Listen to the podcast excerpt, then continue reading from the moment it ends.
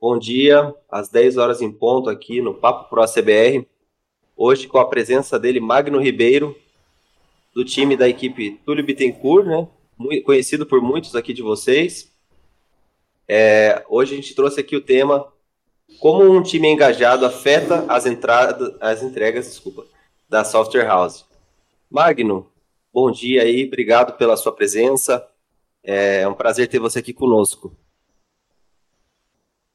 Imagina, eu que agradeço a oportunidade de estar aqui fazendo parte desse, desse projeto tão bacana que tem impactado demais a comunidade aí. E para mim é sempre um prazer, sempre que precisar, só chamar tua disposição. Bacana. Então vamos lá, né? Vamos falar aqui sobre a questão do engajamento, né? É, a gente estava conversando até um pouquinho antes de começar sobre como existem questões né, que vêm antes é, para a gente chegar no engajamento do time, né, Magno? Você pode falar um pouquinho dessa parte a gente?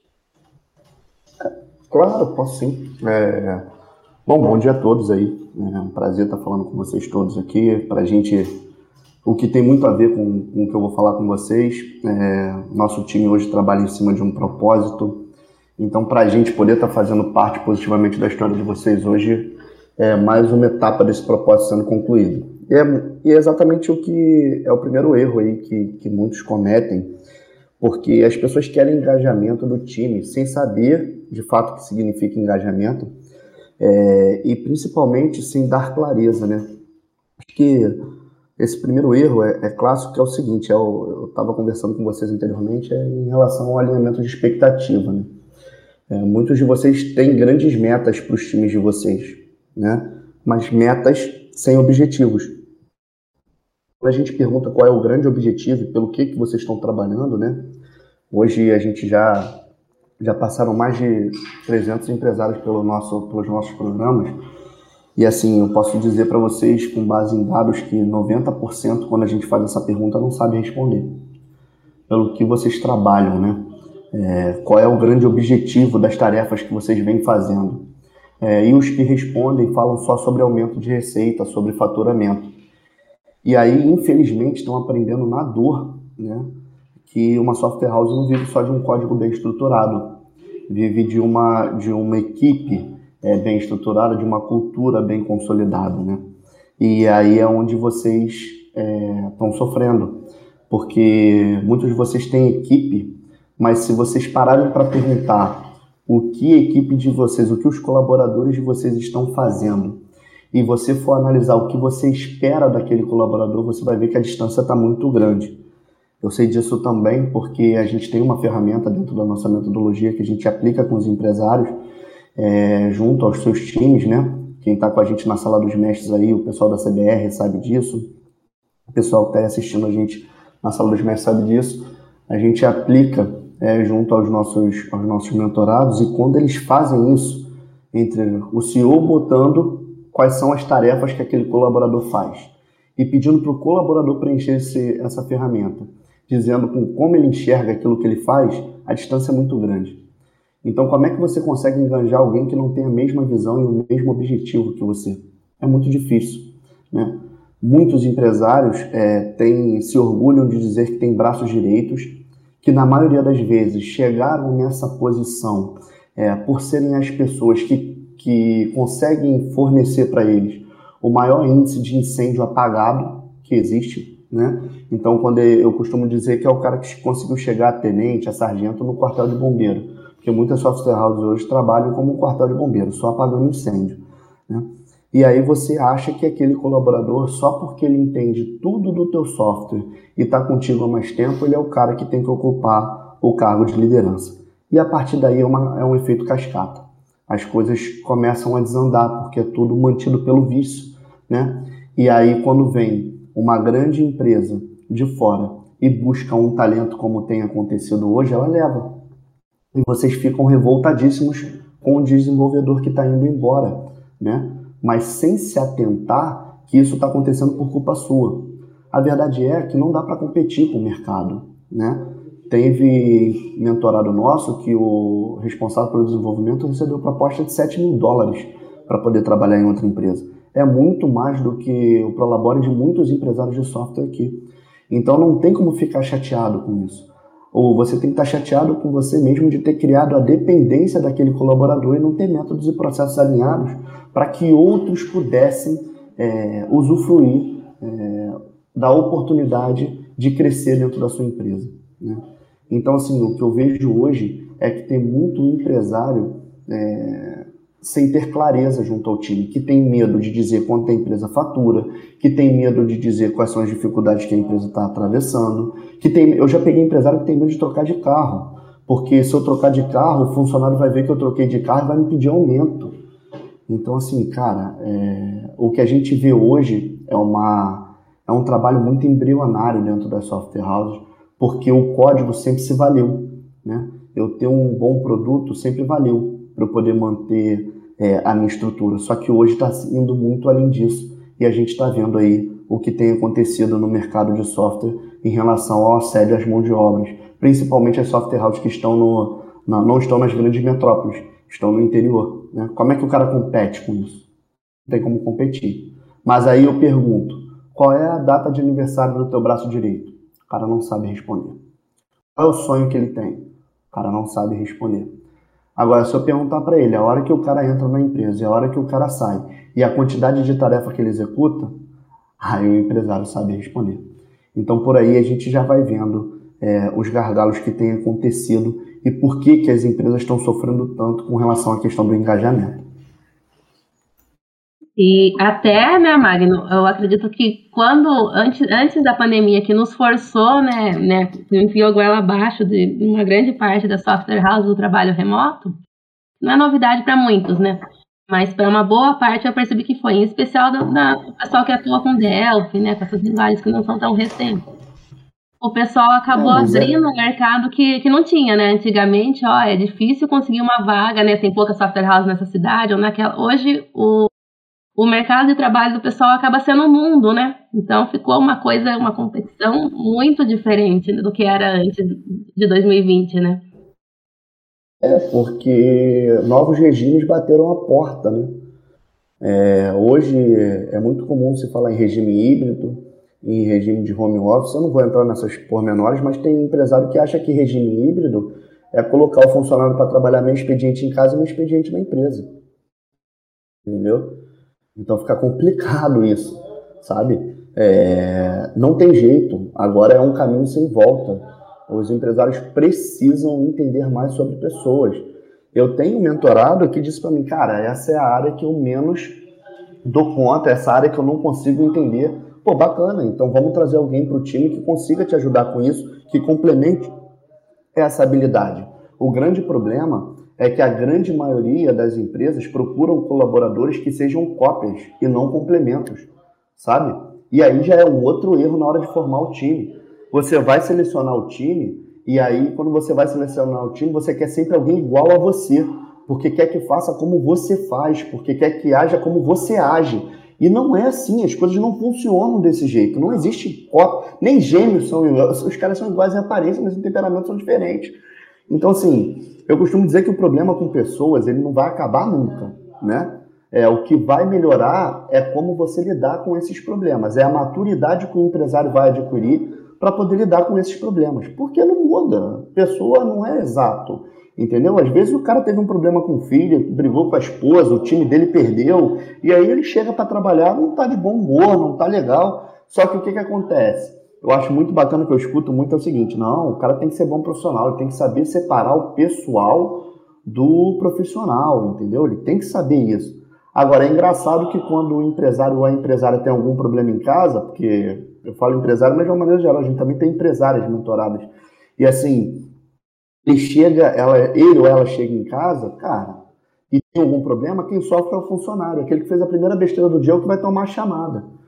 Eu já escutei empresário falando, ah, cara, tem dia que eu chego na empresa para poder cavucar, para poder saber até onde, desculpa a expressão, a merda tá indo. Então eu vou para poder estigar o máximo, porque assim eu sei que eu vou descobrir tudo de errado que está acontecendo. Porra, se você precisa de uma pressão para descobrir o que está errado dentro da sua empresa, isso mostra o tamanho da incompetência que você tem na hora de gerir seu time. Entendeu? Então, assim, o que eu vejo é que as pessoas vão muito atrás de eu preciso de uma equipe bem estruturada. Aí eu pergunto, tá, como é que está a questão de processo na sua empresa? O cara não tem um processo básico de suporte nenhum ali, que é o cara que só, muitas das vezes, só atende e repassa informação. O cara não tem um fluxo daquilo. Entendeu? Mas se eu perguntar quanto tempo ele tem dedicado para fazer 300 alterações no software que ninguém está usando para porcaria nenhuma, é surpreendente. Entendeu? Então, assim, os caras caem, na maioria das vezes, dos nossos programas, sempre reclamando da mesma, forma, da mesma coisa. Eu estou sobrecarregado mas essa sobrecarga, na maioria das vezes, são eles mesmos que criam com aquele funcionário que é dinossauro, que é de extrema confiança. Não que todos que tenham muito tempo na empresa sejam assim, não, tá? Mas os que são alimentados numa cultura ruim, né? Porque eu também não acredito que existe empresa sem cultura, como muitos falam, não, na minha empresa não tem cultura. Tem. Não é do jeito que você gosta, mas tem. Porque cultura nada mais é do que o conjunto de crenças e valores que o empresário tem para fazer as coisas funcionarem dentro da sua empresa. Então todo mundo tem crença, todo mundo tem valor, por mais que um não concorde com o outro, mas tem, tá? Então esse tipo de coisa tem sido cada vez mais evidente nos times.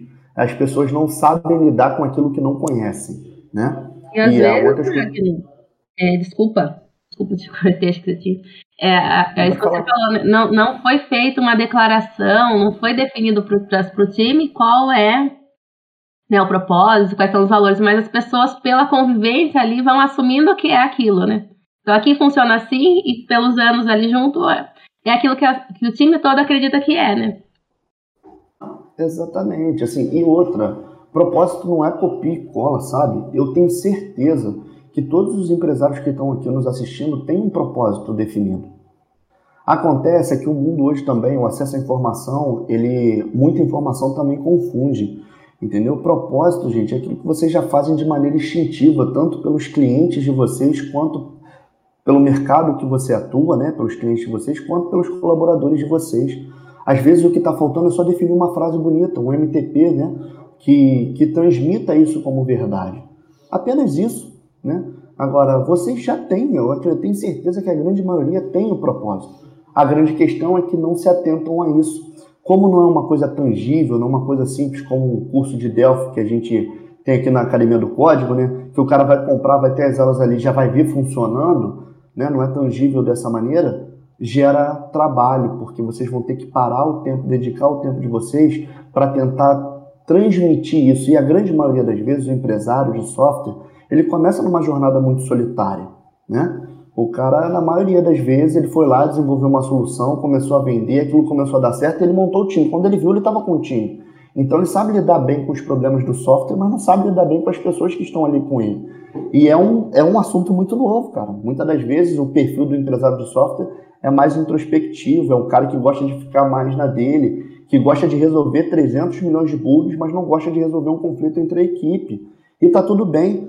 Então por isso que eu falo que tem que trazer alguém é, que complemente essa sua, essa sua deficiência para que o propósito maior seja atingido. Aqui, é, com, a gente leva o Faça Parte da História é, de maneira muito íntegra, muito idônea e muito importante. Ela norteia as tomadas de decisões todas aqui dentro do time. Tá? Mas nem sempre foi Faça Parte da História. Nós já fazíamos isso de maneira instintiva com os milhares de alunos que passaram pela Academia do Código e conseguiram suas promoções, nos trabalhos que faziam, que conseguiram melhorar seus códigos e, por conseguinte, conseguia é, uma maior fatia no mercado e melhorar suas empresas, entendeu? Então, assim, o Faça Parte da História terminou vindo só para rotular o que a gente já fazia de forma instintiva. E hoje é, é muito cruel esse acesso todo a informações, porque eu já vi gente indo para o Google, eu já vi gente copiando é, é, propósito é, para poder botar, para fazer campanhas de endomarketing, entendeu? E é justamente aí que se perde. É, trabalhem sempre com a verdade de vocês, entendeu? Eu acho que isso é uma dica importante. É bacana aí, gostei bastante. Só para a gente recapitular então, né? É, a gente está no mercado diferente hoje, o, o mercado está mais amplo, né? a questão das vagas. Então a gente também tem, a, em paralelo a isso, a jornada híbrida, o, o colaborador remoto, né, que também traz uma outra prerrogativa ali para a software house. E junto a isso também tem a questão do endomarketing que você citou, né, que é a comunicação interna ali. É, então, por onde a gente começa, né? Acho que a dúvida que alguns podem ter, então, legal, eu estou de acordo, né? Eu gostaria agora de uma orientação para esse pessoal. Como é que a gente começa a implementar na empresa a questão do propósito, se é, na, se é diretamente no endomarketing, né? em que, em que a primeira, parte da empresa A primeira nascer? coisa, Daniel, não, não, bem mais simples, muito mais simples. É, até porque se você for parar para ver essa questão toda de endomarketing, você for buscar sobre MTP, vai parar na, na segunda página, entendeu? É, eu acho que a primeira coisa é o seguinte: começa no planejamento da empresa.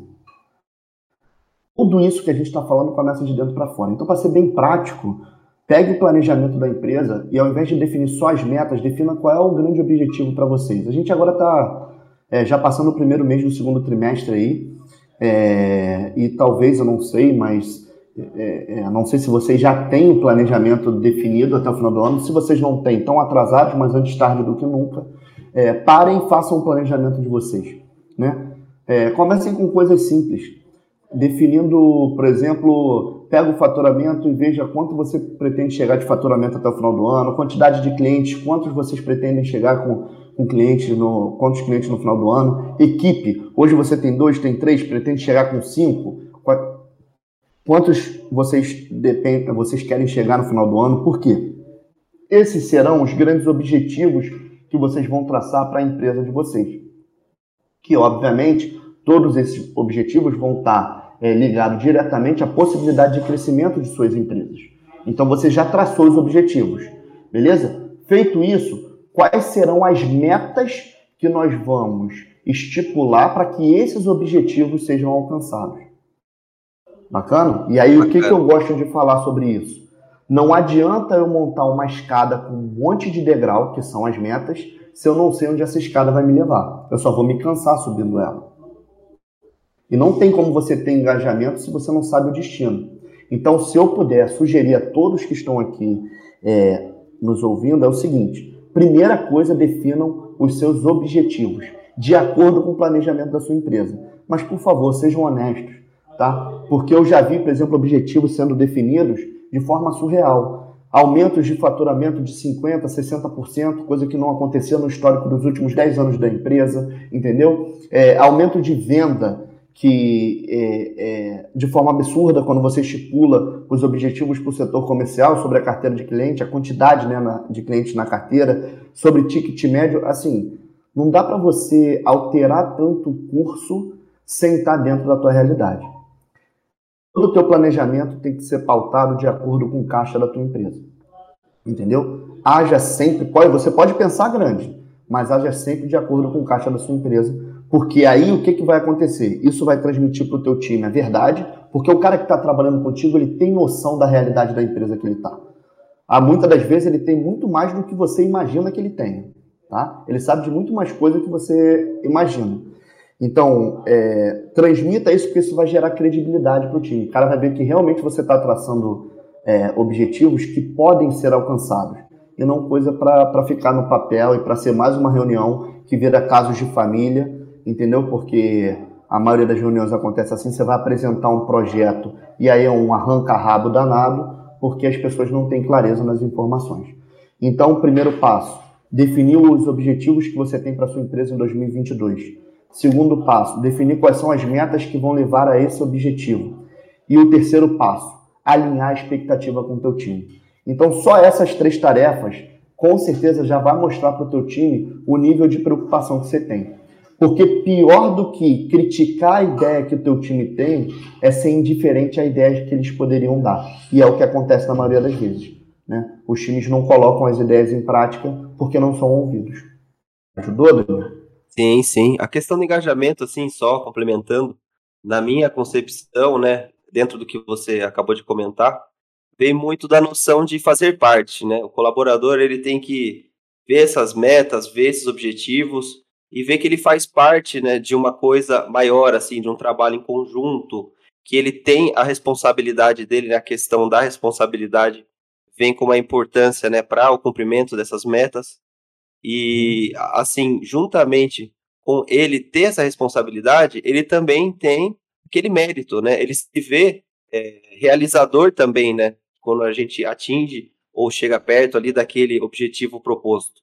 Então, isso é engajar o time na prática, né? Você abrir ali qual que é a tua intenção e fazer o pessoal acreditar, né, que aquilo é alcançável, né, que a gente consegue junto, sim, fazer aquilo uma realidade. Bacana, Magno. É isso. É, isso é... que você colocou é o significado de engajamento. Engajamento é nada mais é do que a relação entre a marca, seus consumidores, seus colaboradores. Só que o problema é que a gente só está preocupado com a marca em relação aos, aos consumidores, aos nossos clientes. A gente não está preocupado como a marca está evidenciada em relação ao nosso time. E aí a gente quer ficar chateado porque o cara está entrando às 8 e está saindo às 6 em ponto. Porque o cara não se importa quando tem um problema com um cliente grande. Mas, porra, ele não sabe qual é o nível de importância daquele cliente, ele não sabe qual é o nível de importância que aquilo vai ter, de prejuízo que aquilo pode dar se o cliente for embora. Sabe por quê? Porque tenho medo de botar qual é o meu faturamento, eu tenho medo de dizer é, quanto a gente quer chegar. Pô, se o teu time, cara, não está preparado para lidar com os números, fala sobre porcentagem. Mas faz o cara se sentir pertencente a alguma coisa. Porque na maioria das vezes o, o que acontece, eu gosto muito de falar essa frase, porque para mim é uma constatação, é que muitos colaboradores na software house estão trabalhando só para ter o salário no final do mês, no início do mês. Esse é o único resultado que os caras sabem que tem o Pix lá, ou o TED, se você faz por, por algum CISPAG da vida, o push notification do cara batendo dizendo que o salário compensou. Esse é o único resultado que o cara tem. Qual é a outra coisa que ele está contribuindo? Ele sabe que é importante para alguma coisa? Não dá para ter engajamento sem informação, sem clareza, sabe? Isso é o mínimo. Show de bola, Magno. Então a gente está esbarrando ali meio que sem querer na questão da cultura, né? Já vou antecipar esse termo aqui, porque aqui a gente já tem é, bastante coisa para conversar, né? Quando a gente vai falar sobre cultura, né? A gente já chegou a mencionar isso uhum. durante a conversa, né? E acredito eu, assim, vou começar uhum. dando minha opinião, que a cultura, né, ela vem essa questão não só do propósito, mas das práticas internas da empresa, é, do tratamento entre os colaboradores, né? até desde, por exemplo, assim, o respeito assim à, à, área pública da empresa, né, não poluir, né, não deixar lixo, tudo isso acredito que compõe, né, aquilo que a gente chama de cultura. Isso e também a forma como a gente conversa, né, a gente vê na, na, nas empresas, principalmente aquelas que têm um número maior de colaboradores, os grupinhos, né, que ficam ali, a galerinha de, de tal setor, a galerinha que, sei lá, joga futebol, enfim, e tudo isso acaba sendo né, parte da cultura meio que indiretamente. A empresa assumindo a frente disso, né, a empresa estando presente ali, né, a diretoria no caso, ou não. É que, como eu falei, isso acontece de uma forma natural, né, são pessoas. Né, e conforme essas pessoas vão interagindo, isso vai acontecendo. Como que a empresa faz, Magno, para ela estar tá à frente dessa cultura, para ela se fazer valer, né, o seu propósito é. ali entre esses, esses pequenos detalhes assim? É, eu, é, eu penso em cima disso tudo que você falou aí, Daniel, é o seguinte, é, isso tudo que acontece já é porque a empresa permite. Entendeu? É porque a empresa permite. O que acontece na maioria das vezes é que o empresário, o, CEO, o dono lá não está envolvido. E aí o que ele tem que ver é o que, o que vai de acordo. Foi o que eu falei. Está de acordo com os meus valores, está de acordo com o que eu acredito. E aí ele vai desenvolvendo os programas que podem trazer o time para mais perto. Por exemplo, você citou o fato, ó, por exemplo, o cara que está preocupado com a limpeza, que passa, manter o ambiente dele de trabalho. Isso, para mim, são normas e políticas de conduta que você pode ter já pré-estabelecido. O teu setor de RH pode fazer esse trabalho muito bem feito, entendeu? Tem empresas que têm horários pré-determinados para um monte de coisa. Então, tem algumas atitudes que são permitidas e outras que não são permitidas. Tem empresa que não tem problema você ir com camisa de time. Tem empresa que tem uniforme. Então tem empresa que permite você ir com camisa de time sem uniforme. Então, assim, isso depende muito do que está na cabeça do dono.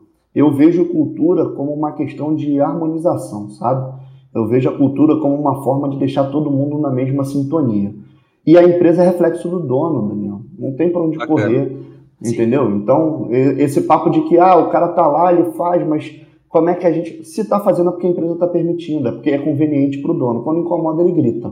Entendeu? Então, é, eu vejo tudo isso que você falou como uma política de conduta que os setores de RH podem, podem é, aprimorar, podem melhorar, podem diminuir a rédea, né? Depende do que é, a empresa acredita, o dono acredita. Mas eu, eu, eu, eu, eu me pego muito é, na política do resultado. Né? Hoje eu sou, eu vivencio uma cultura de resultado. É, eu tenho ajudado muitas software houses a implantar a cultura de resultado. Então, assim, eu não, eu não fico me pegando em checklist. Isso que é o que a maioria dos empresários busca, checklist, entendeu? Então, tem 74 pessoas aqui com a gente. Eu posso dar para vocês alguns passos a serem seguidos. Agora, a receita de bolo não tem, porque eu não sei qual é o ingrediente que tem na tua dispensa. Para fazer um bolo são os mesmos ingredientes, mas eu não sei quais são os ingredientes que tem dentro da tua dispensa. Então, eu não posso simplesmente chegar aqui e te passar a receita, entendeu? Porque você não pode não saber a dosagem certa do ingrediente que está faltando. Então, a, a, a grande questão para mim hoje é que os empresários parem de olhar os checklists e se voltem um pouco mais para os resultados. E aí eu acho que tudo isso vai mudar, entendeu? Já, a gente já tem muitos empresários que têm mudado a cabeça, que têm entendido que não é só porque o cara é o melhor cumpridor de tarefa que ele vai te ajudar a replicar a cultura. Porque sozinho também o empresário não vai conseguir. Ninguém vai conseguir nada sozinho. Então, por isso que eu falo, a, a, a cultura vai de acordo com o que o dono acredita de futuro para a empresa dele. E aí eu volto para aquela pergunta lá do início da nossa conversa. Se alguém aqui tiver, é, alguém pode jogar aí no chat, é o seguinte, pelo que a tua empresa trabalha? Bacana. O, o Diego aqui trouxe uma pergunta para a gente. É, mas como colocar essa informação para as pessoas do meu time de uma maneira que fique entendível, né? Por, é, para todos, né? Ou seja, que fique a nível de compreensão é, a questão da comunicação, né? Uma dica para a gente passar para o pessoal, para eles conseguirem comunicar essa, esse movimento inicial agora. Eu acho que a primeira coisa, quando você montar o planejamento, é você fazer uma apresentação para o seu time inteiro. Monta planejamento. A gente aqui, dentro da nossa metodologia, com os mestres, a gente tem alguns templates de planejamento. Mas você pode montar um planejamento anual, colocar lá quais são os grandes objetivos que você tem, que você pensa para a empresa. Se você já tiver, Diego, não conheço o teu time, mas se você já tiver um time de líderes com você, Diego, chama esses líderes para conversar com você e para contribuir no, na, na execução desse planejamento e depois você passa isso para o time. A primeira ideia é mostrar para o time que você quer que eles estejam por dentro das, das ações que a empresa vai, vai tomar, entendeu? Então, o primeiro passo é uma reunião com todo o time. Mas, por favor, uma reunião pautada, uma reunião que siga. Por isso que eu estou te falando, para ser possível, você fazer uma apresentação simples é, no, no, Google Apresentações aí, entendeu? Bota o teu logo da empresa, bota qual é o principal objetivo que você tem. Se você já tiver algum funcionário que começou com você há bastante tempo, faz uma menção honrosa para ele o cara, de repente, porque tem muitas empresas que tem o 01 lá. O cara que começou, quando a empresa começou, você foi o primeiro funcionário que você contratou, ele está contigo até hoje. Você faz uma menção honrosa para ele nessa reunião e ali você coloca o planejamento que você tem e coloca o time a par disso. Qual vai ser o grande objetivo? Os líderes já vão ter contribuído para isso. Num primeiro momento, para que você valide se isso vai estar certo, as pessoas vão ter que executar. E após um prazo de execução, você pode estipular nesse próprio planejamento aí quais seriam as datas que vocês voltariam a conversar para ver se tudo está caminhando como planejado, tá? Aí sim você programar alguma correção, mas tudo tem que ter um start. E o start seria você montar tudo isso que eu falei em relação ao, planejamento do, do teu ano, tá? Dentro do, de, um, de uma apresentação e reunir o teu time e fazer essa apresentação. Alguns empresários fazem um café e aí nesse café já vai e faz a apresentação né? Outros preferem fazer um lanche, fazer a reunião e depois fazer um happy hour com o pessoal para poder integrar. Então, existem N maneiras que você pode fazer para trazer o time para próximo de você. Eu não estou vendo o chat daqui, mas ajudou, Diego? Dá um feedback aí, vê se esclareceu. Então, Magno, enquanto o Diego ali retorna no chat, é uma coisa que eu também, você me corrige se às vezes eu estou com uma visão um pouquinho, né, equivocada aí. Uhum. Mas eu tenho, tenho assim, uma visão particular que cada, cada setor da empresa, ainda que você não atue diretamente num comercial, né, é onde é mais fácil de se ver a, o aumento de receita, de resultado em, em níveis monetários, mas eu uhum. acredito que a cada entrega que cada desenvolvedor faz, cada setor faz, se aquilo está sendo bem feito e está gerando valor para o produto da empresa ou para a empresa se tornar mais conhecida, isso daí é uma contribuição também para o faturamento, né? Então o cara não vai trazer um cliente novo, mas ele está gerando um produto que vai trazer. É isso. É, muitas empresas aí isso entra direto no seguinte: o cara tá lá, você acha que ele não está vendo que o que ele está fazendo está gerando resultado para a empresa? O problema é que os empresários subestimam muito os, os colaboradores que têm. Você acha que ele não está vendo? E aí entra o seguinte, tá, mas aí, Magno, você falou que eu não tenho que ter medo de demonstrar para ele quanto a empresa está ganhando. Tá, mas faz o cara crescer junto com você. Entendeu? É óbvio que você que é empresário, que é dono da empresa, tem que ganhar muito bem, cara. Você tem que ganhar muito bem, você tem que ter um carro que você deseja, você tem que realizar o sonho da tua família, porque você percorreu um caminho, você sentiu uma dor que o teu colaborador não sentiu ainda. Você tem uma responsabilidade que o teu colaborador não tem, porque se der algum problema, quem assina pelo CNPJ é você.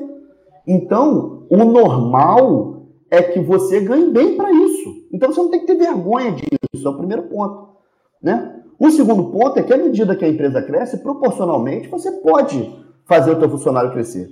Acontece que sabe o que, que tem? Muitos de vocês não têm uma política de programação de resultado, entendeu? Para bonificar aquele cara que está dando resultado para você. Então, chega no final do ano, analisa como é que foi a entrega do cara durante o ano, o que, que aquilo gerou de resultado para a empresa e bonifica o cara, entendeu? Faz um PLR, Sabe por que, que muitos empresários não fazem PLR? Porque eu estou te falando, isso é sério. Quando, a gente cai, quando eles caem aqui na nossa metodologia, que o primeiro pilar que eles passam de finanças junto com o Carlos aqui, que o Carlos vai cavucar o número, todo mundo sabe na ponta da língua quanto fatura, mas ninguém sabe quanto lucra. E aí, como é que eu vou dar PLR se eu não sei qual é o meu lucro? Entendeu? E aí começa o problema. Em contrapartida, eu já peguei empresário que bonificava o cara todo mês. Todo mês é bônus. Todo mês é bônus. A empresa não é um caixa eletrônico. E o dinheiro não pode mover isso, porque quem pelo dinheiro vem, pelo dinheiro vai. É óbvio, ninguém aqui é hipócrita dizer que não gosta de dinheiro no bolso. Eu gosto.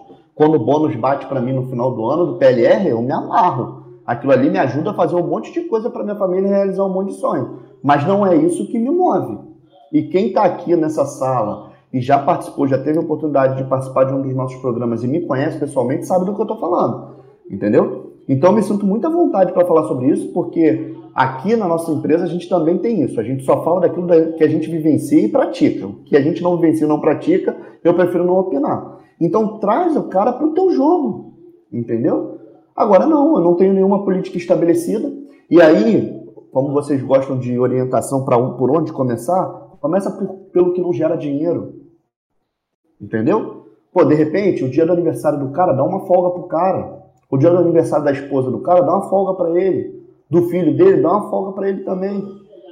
Soma agora esses três dias de folga e vê quanto isso ia representar em dinheiro, dia trabalhado do cara. Dá um restaurante desse, já que você não quer que ele fique de folga, pega um melhor restaurante da tua região e paga um jantar para a família do cara. Qual é o sonho que ele tem? Qual é o esporte que ele gosta de fazer? Teve um empresário nosso que eu descobri que o braço direito do cara gostava de jogar tênis, mas a raquete do cara tinha quebrado, tinha um tempo que ele jogava, ele foi quase jogador profissional, e ele se amarrava em jogar tênis, mas parou por causa disso. O cara ganhou uma raquete de tênis e um tênis para poder jogar. O cara ficou maravilhado. Às vezes a coisa está embaixo do teu nariz e você não faz simplesmente porque você não procura saber. Entendeu? Então é isso. Eu acho que as entregas elas melhoram quando eu sei para que, que aquela entrega está sendo feita.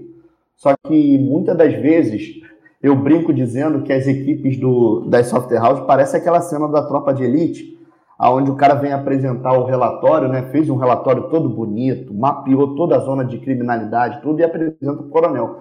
Quando o coronel vê que é o cliente de vocês, diz: não, corpo perfurado na praia é afogamento. Corpo na praia é afogamento, mas tinha perfuração. Você é legista? E é assim que vocês tratam o colaborador de vocês. Quando o cara vem dar uma ideia, diferente do que o cliente está pedindo para vocês, né? Vocês querem cortar o cara. E o cara está com visão, está dizendo, o que esse cliente está pedindo é só para ele. Isso não vai servir mais para nenhum cliente da nossa carteira. A gente está jogando dinheiro fora aqui, mas vocês se negam a ouvir, sabe por quê? Porque vocês têm medo de perder o dinheiro fácil. Porque dizer não para cliente é ruim. Aí eu prefiro desagradar quem está jogando comigo ali. Entendeu? Eu já vivi isso aqui diversas vezes. Aqui é valorizado o time. A gente valoriza muito todos os nossos clientes, mas em primeiro lugar está o nosso time. Entendeu? Porque é a gente que faz a máquina andar, pô. A realidade é essa, é o teu time que faz para a máquina andar. Agora, você prefere dar razão para um cara que está te pagando 120 reais por mês do que dar razão para um cara que está aí vivendo as dores junto contigo. Por isso que o time não enganja. Porque você vai e faz. Aí, como o Diego falou que está esclarecida a dúvida, pegando o gancho do que ele deixou, aí o Diego pega. Só dando exemplo, tá, Diego? Não que você vai fazer isso. Mas aí o Diego pega, reúne o time, faz aquele planejamento e diz que vai ser desse jeito. Acabou a reunião porque é assim que acontece. Parece uma lei da atração. Você se propõe a fazer um negócio diferente, sempre dá isso. Aí vai lá e dá uma super merda com algum cliente que é chato pra cacete. Aí o cara vem e pede alguma coisa. Vocês param tudo e vão fazer o que o cliente quer. E tudo aquilo que você falou pro time cai por terra. E é você que vai perdendo crédito, não é o teu cliente, entendeu? Quem tá perdendo crédito é, é você. Tem muita software house perdendo talento para empresas de fora? Tem. Tem muita. É verdade, o mercado está muito agressivo. Mas tem muita software house perdendo talento para o concorrente porque não, não escuta porque não tem uma boa condição de trabalho, porque não tem uma boa estrutura de trabalho, entendeu? Então, é, a gente tem que parar de se apoiar em desculpas e começar a mudar um pouco o nosso comportamento para que a gente consiga engajar o nosso time, entendeu? Ana Magno, show de bola. É, dando continuidade aqui ao que você estava falando, é, ainda dentro da cultura, né? A gente vê que o colaborador, ele, apesar de ele estar na empresa, ele ainda tem assim aquele desejo de progredir profissionalmente, né? Ter novos desafios, ter novos conhecimentos. É, você vê isso de que forma, assim, para a gente engajar o time, né? É, isso daí é fundamental. Isso daí é uma coisa que assim vai de caso a caso. Por exemplo, Como assim, é? repete para mim, não entendi. você é mais objetivo, né? Eu você investir, você treinar os seus colaboradores não só na sua solução, né? De repente você é, treinar o cara determinada linguagem de programação ou, ou uma questão de vendas mesmo para o setor comercial. Uhum. É, como que você vê isso para o engajamento do time? É uma coisa fundamental ou isso daí é um bônus ou uma coisa a é uma mais? coisa fundamental. Eu acredito, eu sou fruto disso. Eu Bacana. passei três meses aqui dentro da empresa estudando. Bacana. Então eu sei que isso funciona. Sabe só qual é o problema? Você reparou que eu falei, eu passei três meses aqui dentro da empresa estudando? A grande maioria dos empresários quer pagar o curso, quer que o cara estude de 8 às 10 da noite. Porque no horário de trabalho eu preciso que você execute. Como é que tu quer engajar? Porque vamos ser sinceros, é, assim, parece duro que eu vou falar, mas é a realidade. A gente tem que parar um pouco de ser hipócrita, assim, sabe? Porque o que que acontece? Quando eu estou capacitando o colaborador, eu não estou investindo só no colaborador, estou investindo na minha empresa. Eu estou capacitando ele porque eu quero que ele traga retorno para mim. Tem outra questão. Certo? Então, quando isso fica muito claro, não é pesado. Ó, eu estou te capacitando porque eu quero que você tenha resultado nessa área. Isso vai contribuir com a empresa em determinado momento aqui, ó, no momento A, no momento B e no momento C. Pronto, acabou. E aí tá bom, o jogo vai ser jogado e o cara vai se sentir firme, pertencente àquilo ali. Agora, acontece que é o seguinte: é, quando você dá alguma coisa e trata aquilo como favor, e quer engajamento em troca, você só está se enganando. Pô. O que acontece na maioria das vezes. Entendeu? Eu estou te fazendo um favor, estou te pagando um treinamento. Você está fazendo favor nenhum, pô. Tu só está pagando treinamento porque tu quer que ele melhore em determinada área e aí você quer resultado melhor para você, pô. Diversas empresas compraram treinamento de capacitação técnica para os seus colaboradores na academia do código e o objetivo único exclusivamente era esse. Que o cara conseguisse aprender uma determinada técnica que ia ajudar ele a eliminar um bug do sistema dele e pronto, acabou. Tem alguma coisa errada nisso? Não, só trate isso de maneira transparente. Não trate isso como se fosse um favor. Porque não é um favor, pô. É só um caminho que você encontrou mais rápido para atingir o teu objetivo, beneficiando a si próprio e a pessoa também. Porque a não ser que ele tenha Alzheimer, ele vai embora com conhecimento amanhã ou depois. Então ele também está sendo beneficiado. Pronto, acabou. Então vamos ser, sabe, é ser prático, é ser transparente, é, é, é, é trabalhar com a verdade. Aí o jogo muda, entendeu? Então capacitação para mim é o mínimo. Né? É o mínimo.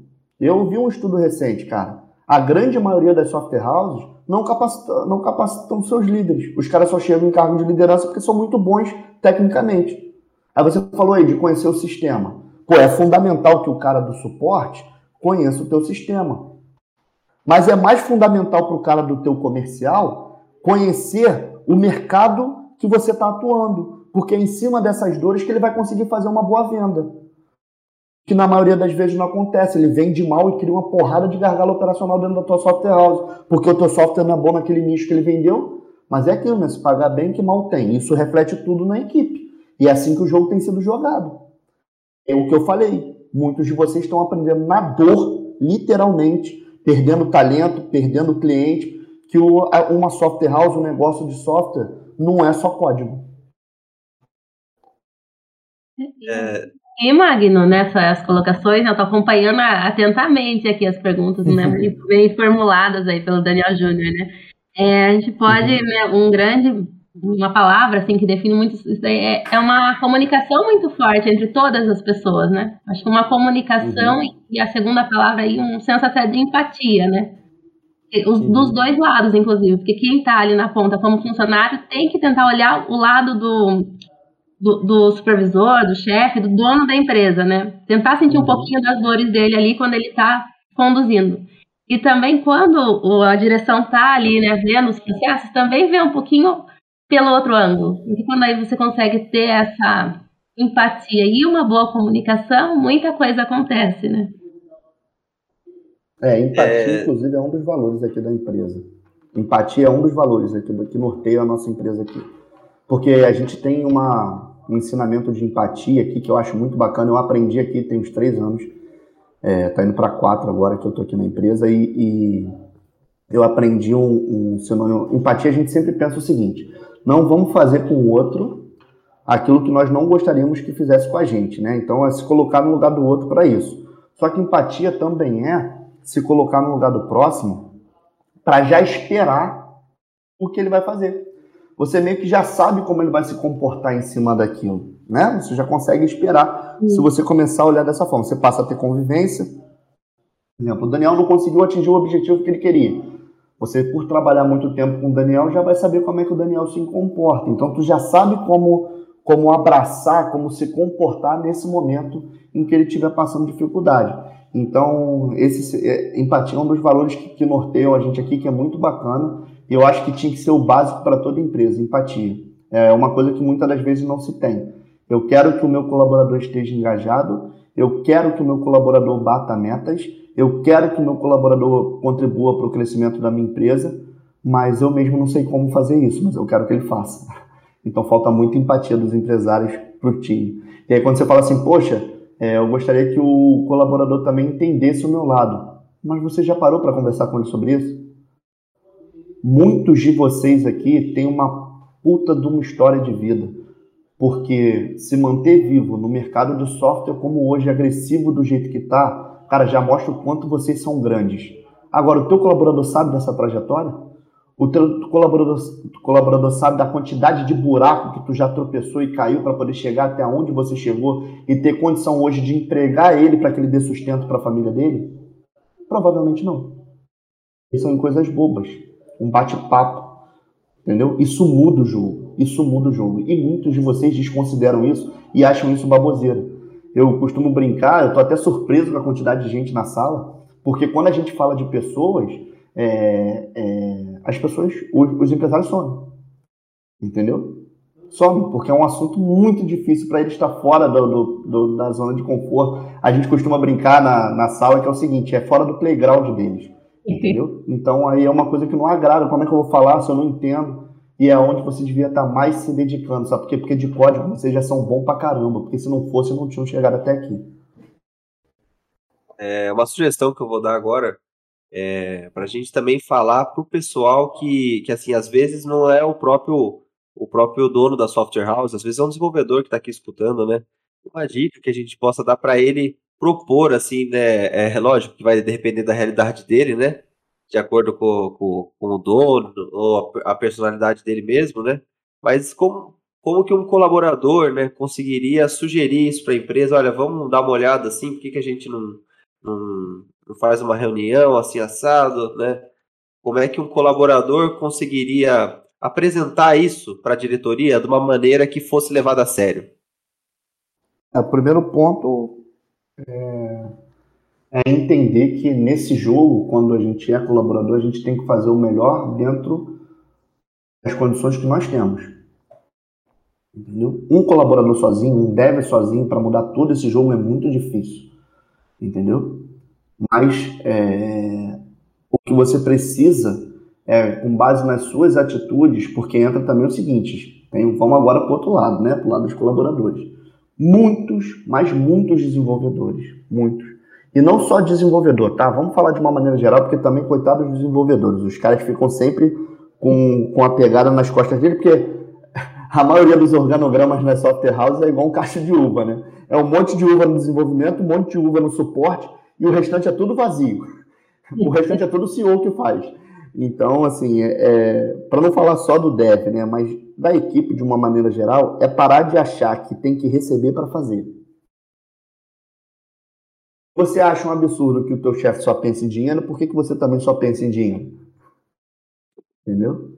Então, o que, que você está fazendo de melhor dentro do seu ambiente de trabalho? O quanto isso você pode colaborar para os teus colegas de trabalho?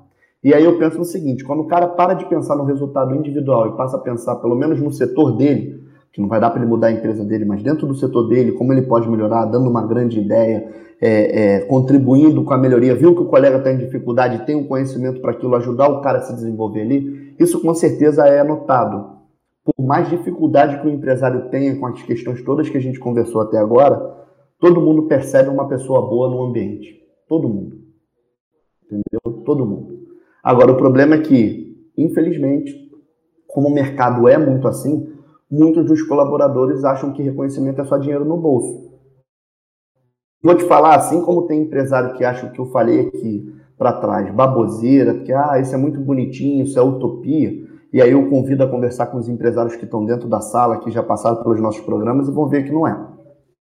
Tá? É, a mesma coisa eu falo para os colaboradores. Entendeu? A mesma coisa eu falo para os colaboradores, porque tem colaborador que acha que é bobeira. Ah, isso aí é muito bonitinho, fala de dinheiro no bolso assim, que deve estar tá ganhando os tubos lá no Túlio, e aí é muito fácil falar. Não, não é, cara. Não é isso, entendeu? Não é isso. Enquanto o dinheiro pautar o resultado do teu trabalho, você vai, viver, vai, vai viver escravo dos teus boletos, cara. E você pode olhar aí para o mercado, olhar de uma maneira geral, todas as pessoas que estão tendo resultado não estão apegadas ao dinheiro. Estão apegadas ao impacto que o trabalho delas estão gerando no mercado que ela atua. Pode procurar que você vai ver que é isso. E quanto mais então, você ganha, mais você gasta, né, Magno? Exatamente. Exatamente. Tem aqui o nosso o nosso especialista em finanças, o Carlos, fala sobre isso direto aqui, sobre essa questão do dinheiro. Entendeu? O dinheiro, inclusive, as tomadas de decisões que você tem são todas emocionais. Tem uma aula muito bacana que ele fala sobre isso, eu não vou entrar aqui. Mas essa é, essa é a questão, entendeu? Enquanto o dinheiro pautar suas decisões, e aí o que, que eu te falo sobre isso?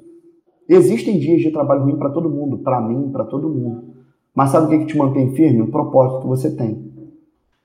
Eu, por exemplo, falo por mim, é, no final do ano passado, em dezembro, a gente teve uma sala lá em Florianópolis, o Encontro dos Mestres em Florianópolis, que, onde a gente implantou a cultura do feedback de mestre, onde os mestres trocavam é, é, mensagens, né, dizendo o quanto cada mestre tinha contribuído um com o outro.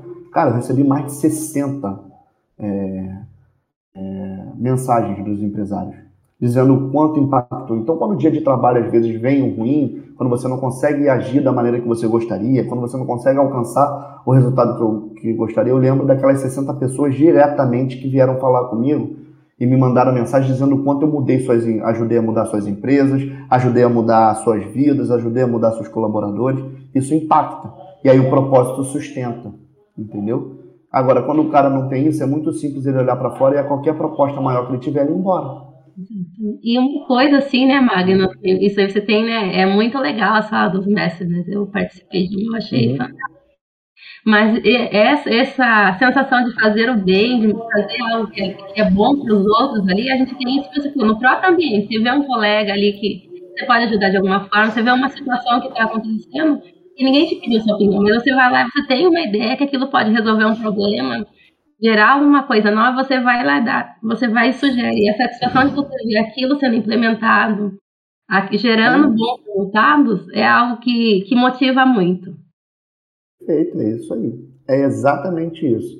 Motivação tem que ser mais do que três tapinhas nas costas e vídeo motivacional, porque motivação acaba, sabe? E aí o Daniel me pediu, Magno, por onde começa? Eu passei tudo aquela questão, o Diego, né? Eu falei também sobre como fazer com a equipe direitinho, mas, gente, antes disso tudo, comecem pelas atitudes de vocês, entendeu?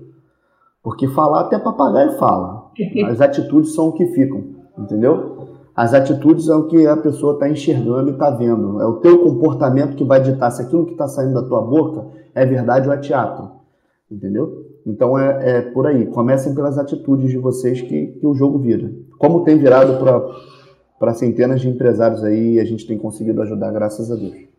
Exatamente. E aí vira para todo mundo. Não importa se está na posição de uhum. empresário, se você está na posição aí de desenvolvedor, de membro do time em qualquer outro Exatamente. setor. Você começa a mudança ali da onde você está e aos poucos vai contagiando, né? Quanto mais pessoas verem aquilo, elas vão vendo que tá, tá fazendo diferença. Daqui a pouco todo mundo tá criando algo novo lá dentro, né? Criando um clima novo, né? Que não adianta também, né? Essa questão monetária dentro de um clima ruim, de um clima tóxico, que ninguém se dá bem com ninguém, né? Não vai adiantar nada.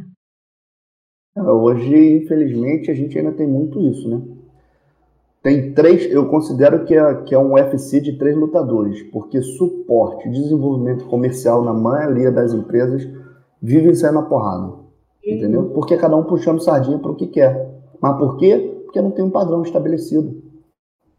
Entendeu? Eu vendo tudo para todo mundo, é, posso fazer tudo desde que me pague bem, e aí, meu irmão, o CEO fica doido tem que aturar o comercial reclamando, o suporte reclamando e o, e o pessoal de desenvolvimento reclamando. E é um reclamando do outro.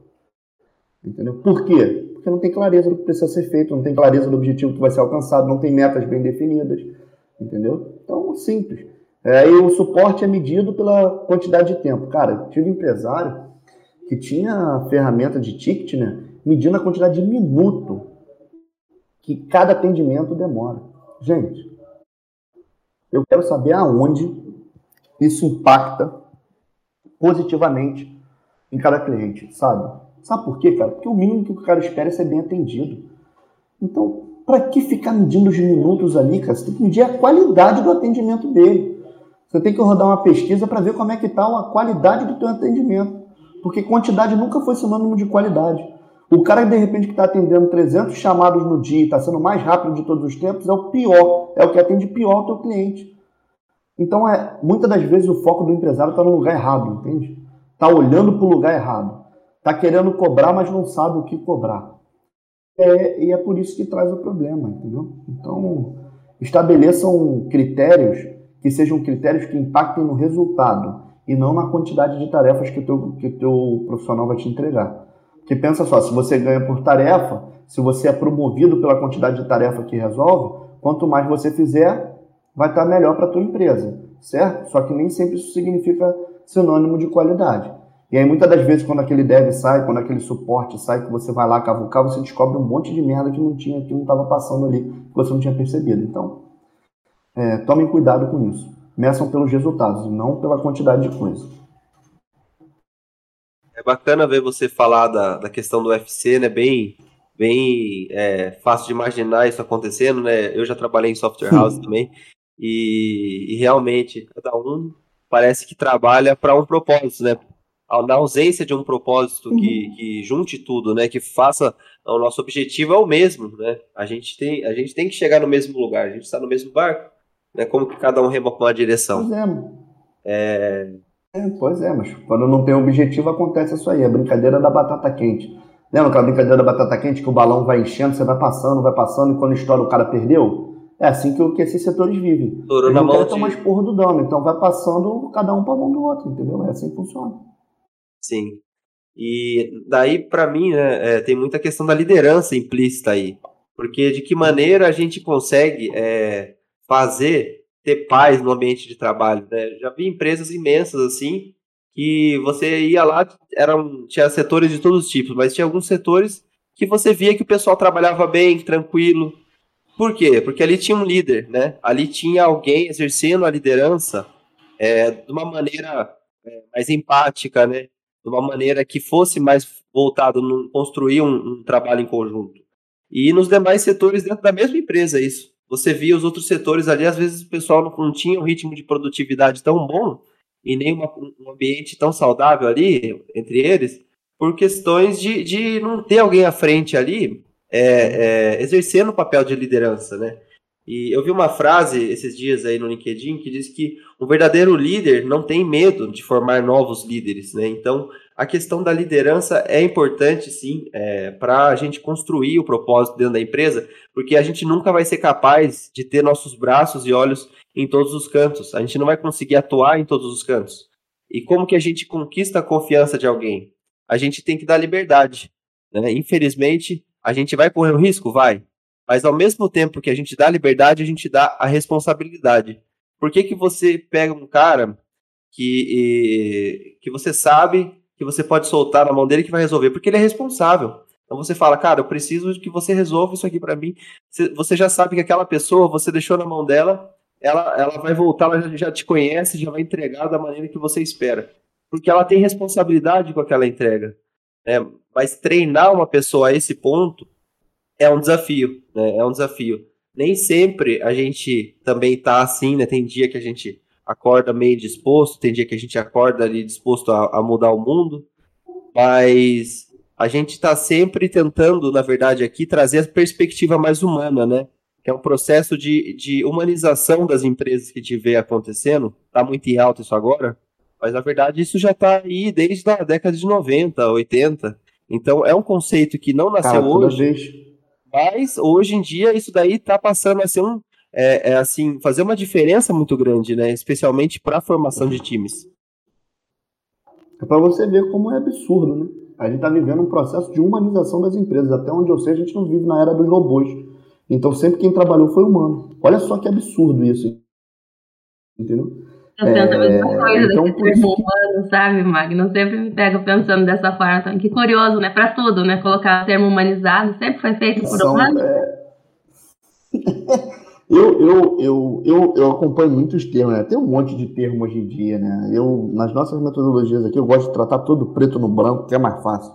Então, assim, essa questão de humanização para mim é muito bonitinho, mas e, o que está acontecendo é só, é, é só deixando mais romântico o nível de incompetência que a grande maioria das organizações tinham e ainda E deu uma travadinha, será que o Magno caiu? E talvez tenha oscilado ali, ele já continuou com o comentário dele. É, é mas, eu, mas eu até concordo com a opinião dele, né? A questão é para deixar bonitinho mesmo, né? Porque para facilitar a comunicação também, né? Porque a gente tem que comunicar isso é, de alguma maneira e, infelizmente, a gente sabe que o processo que a gente herdou né, de empresa é ritmo industrial, é, é, é, produção, é, é, se tá dando certo, beleza, se não dá, bota outra pessoa. E, na verdade, o que a gente é, sempre lidou foi com pessoas que são é, reféns de, de, de questões emocionais, reféns de questões que a gente tem ali dentro da casa dela que vai impactar também, e a empresa passando a prestar atenção nessas questões, é onde a gente realmente tem um ganho né, de engajamento, porque a gente passa a construir algo conjunto, a gente passa a se sentir parte, não só é, daquela questão de trabalho, né? Que trabalho a gente pensa em trabalho, a gente pensa em dinheiro, mas uhum. a, gente, a gente pensa fazer parte de um propósito e construir uma coisa é, através da empresa, se realizar profissionalmente através da empresa, crescer junto com a empresa. Então, tudo isso parece ser uma coisa é, muito distante da realidade às vezes, mas não é. A gente aqui no ACBR está começando com pequenas coisas, né, Juliana? A gente, aos poucos, está introduzindo é, políticas para as pessoas poderem se expressar, às vezes falar como é que está. É, chegou no trabalho, está o problema em casa, já poder falar isso no começo do dia. Por quê? Porque isso faz toda a diferença. Isso Sim. daí a, a, gente consegue ter um nível de comunicação mais saudável entre nós. A questão do respeito tem que ser implícita também. É... O Magno tá só. Desculpa, Daniel, já não É, o Magno acabou caindo aqui do Discord. Ah, ele voltou, ele pediu, já pediu para subir no palco, mas Magno tá. Eu mandei para você, deve ter um botãozinho para você aceitar agora para você conseguir subir de volta. Ele está sinalizando ali. Mas desculpa te interromper, Daniel Júnior, mas é isso mesmo, né? E a gente está sentindo que o pessoal participa, né? Só precisa realmente criar a ação, né? É preciso criar um mecanismo e o pessoal vai ali se engajando mesmo, né? E tudo isso, qual que é o ganho da empresa? Né? A gente fala, ah, legal, para o colaborador é ótimo, já deu 11 horas aqui, a gente só vai encerrar esse comentário, né? É, esperar o Magno voltar aqui para se despedir da gente. Magno, se puder, aceite aí a, o convite, né? É, a gente já convidou você. Mas o que a empresa de fato ganha com isso? Né? Como que a empresa se vê vantagem em tudo isso? É a produtividade, a permanência daquele colaborador valioso no mercado.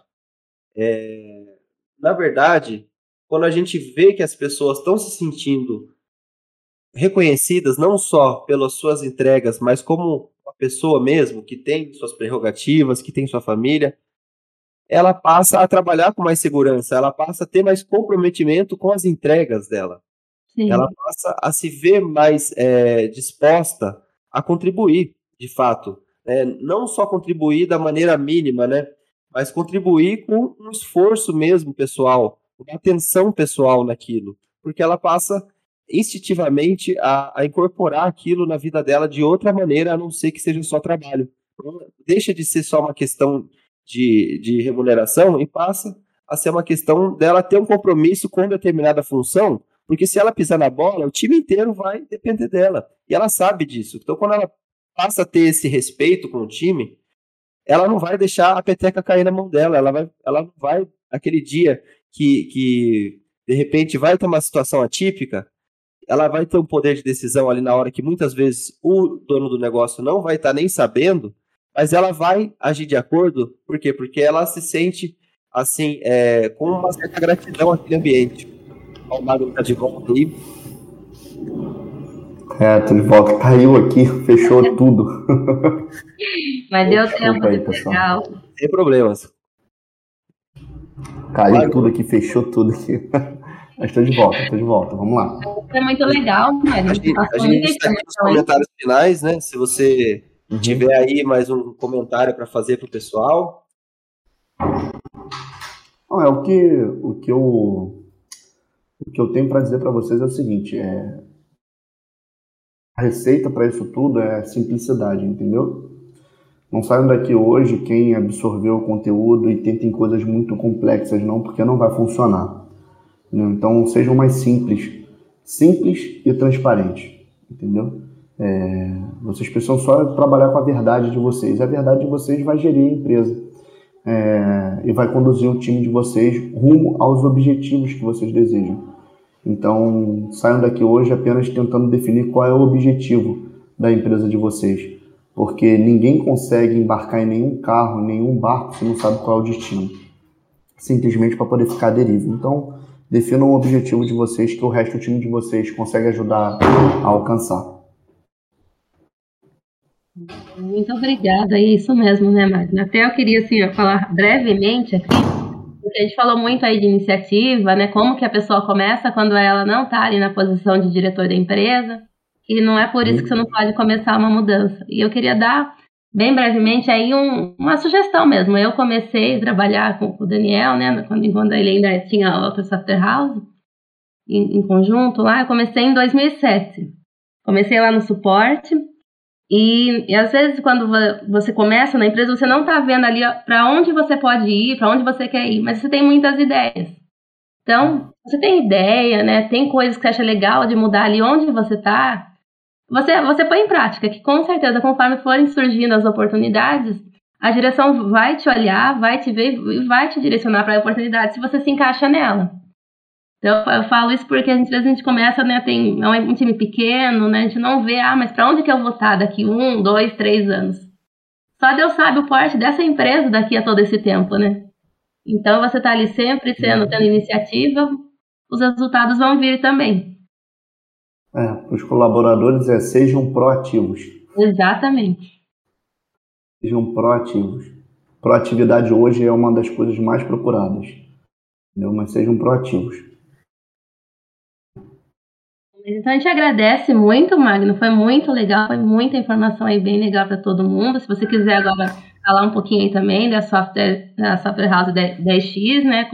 Mandar o um link, fique à vontade. É, a gente, a, a gente já está aí com a, com a turma é, quase fechada de junho. Quem tiver interesse Eu vou deixar aqui o, o telefone da equipe, né? E, e, o, e o link da, da, da imersão. A imersão é uma imersão de dois dias, onde a gente entrega frameworks aí para vocês poderem, coisas práticas, né? Para vocês poderem agir dentro dos seis pilares que a gente acredita que são os que sustentam é, uma software house de sucesso, né? Pessoas, produtos, distribuição, finanças, vendas e marketing. Então a gente transita por esses seis pilares e entrega para vocês coisas práticas para que vocês consigam aplicar. Vocês ouviram muito a gente falar aqui sobre a sala dos mestres. Para chegar na sala dos mestres, o único pré-requisito é ter passado é, pela DX. Né? A gente acredita que sem conhecer a nossa metodologia, sem estar tá com a gente olhando ali no olho, não tem como estar tá lá dentro da sala dos mestres, que é um ecossistema muito maior. Hoje a CBR faz parte desse ecossistema. A gente tem a felicidade de, de poder fazer parte positivamente da história do, do Daniel, da Juliana, do Daniel, do Daniel, do Daniel Júnior, da Carmen e de todo o restante do time da CBR. Então, é, você que tem interesse de um dia chegar na sala, tem que primeiro passar aqui pela DX, porque não é o dinheiro que move. Senão a gente liberava o link da sala lá para você poder comprar. O que move lá a sala é o propósito e quem faz parte da sala sabe do que eu estou falando. Então, se você tiver o interesse de estar junto comigo, com os nossos especialistas e com o Túlio durante dois dias lá numa super imersão de 9 até 18, é, é, muito bacana, além de todo o conteúdo, é o network, porque tem empresário de todo o canto do Brasil. E a gente justamente limitou as 30 vagas para poder manter a qualidade, porque a gente, é, é pela demanda que tinha, dava para a gente fazer uma sala muito maior, mas a gente acredita que com esses 30 empresários ali fechadinhos, a gente consegue mostrar como a metodologia funciona, né, para que eles possam sair e colocar em prática. Então, se você tiver interesse, eu vou deixar aqui no chat a de junho é, já está praticamente esgotada aí. Eu não sei se faltam seis ou sete vagas. Quando eu entrei para cá, é, faltavam faltavam acho que seis ou sete vagas. Eu não sei se já estourou porque o carro está ali é, no CRM falando com o pessoal. Então o link está aí no chat, já deixei para vocês. Então é só vocês clicarem aí. Lá tem todos os detalhes que vocês precisam saber da, da imersão, inclusive sobre valor de investimento. E vou deixar aqui também o número da equipe tá? Se você quiser é, tirar alguma dúvida, falar com o pessoal sobre alguma coisa é, que ficou, que não ficou claro para você sobre a imersão, é só chamar. O WhatsApp está aí logo abaixo do link também. Beleza, pessoal? Obrigado. Antes de mais nada, eu quero agradecer a todos vocês, ao pessoal da CBR pelo convite. Eu realmente me sinto muito lisonjeado de estar aqui. É, vocês, o Daniel Júnior, né, é, e o Daniel acompanham, acho que minha caminhada desde o início. Eu tive o prazer de conhecer a Juliana e o José recentemente também. Então, quero agradecer a oportunidade de estar aqui, podendo fazer parte da história dessa turma. Espero sinceramente que eu tenha contribuído com vocês de alguma maneira. Magno, obrigado por ter você aqui com a gente. Realmente a gente se conhece aí desde que você é, começou lá com o Túlio, né? Foi muito bacana é, ver essa trajetória que você vem construindo, mudando vidas, mudando é, empresas positivamente. Parabéns aí pelo seu trabalho, pelo trabalho de toda a equipe do Túlio Bittencourt, a a gente agradece de, de é, diversas formas, né? Por causa da parceria, por causa da mentoria, enfim. Vocês são grandes parceiros e amigos nossos. É, obrigado a todo mundo que assistiu até agora. É, não deixe de checar ali o link que o Magno postou no chat Papo Pro ACBR para vocês conhecerem o trabalho deles e conseguirem implementar essas questões que a gente discutiu hoje e muito mais na tua própria empresa, tá? Obrigado a todo mundo que assistiu até agora. É, se você gostou da sessão de marketing, né, desejar saber mais sobre marketing, pode sugerir isso para a gente aqui no, no Papo Pro ACBR. A gente vai estar tá sempre trazendo conteúdo aí de forma mais diversa também, para agregar diversas formas na sua empresa. Obrigado aí, pessoal, que acompanhou. Até mais aí, tenha um bom dia. Bom dia, pessoal. Valeu, pessoal, bom dia. Um abraço a todos.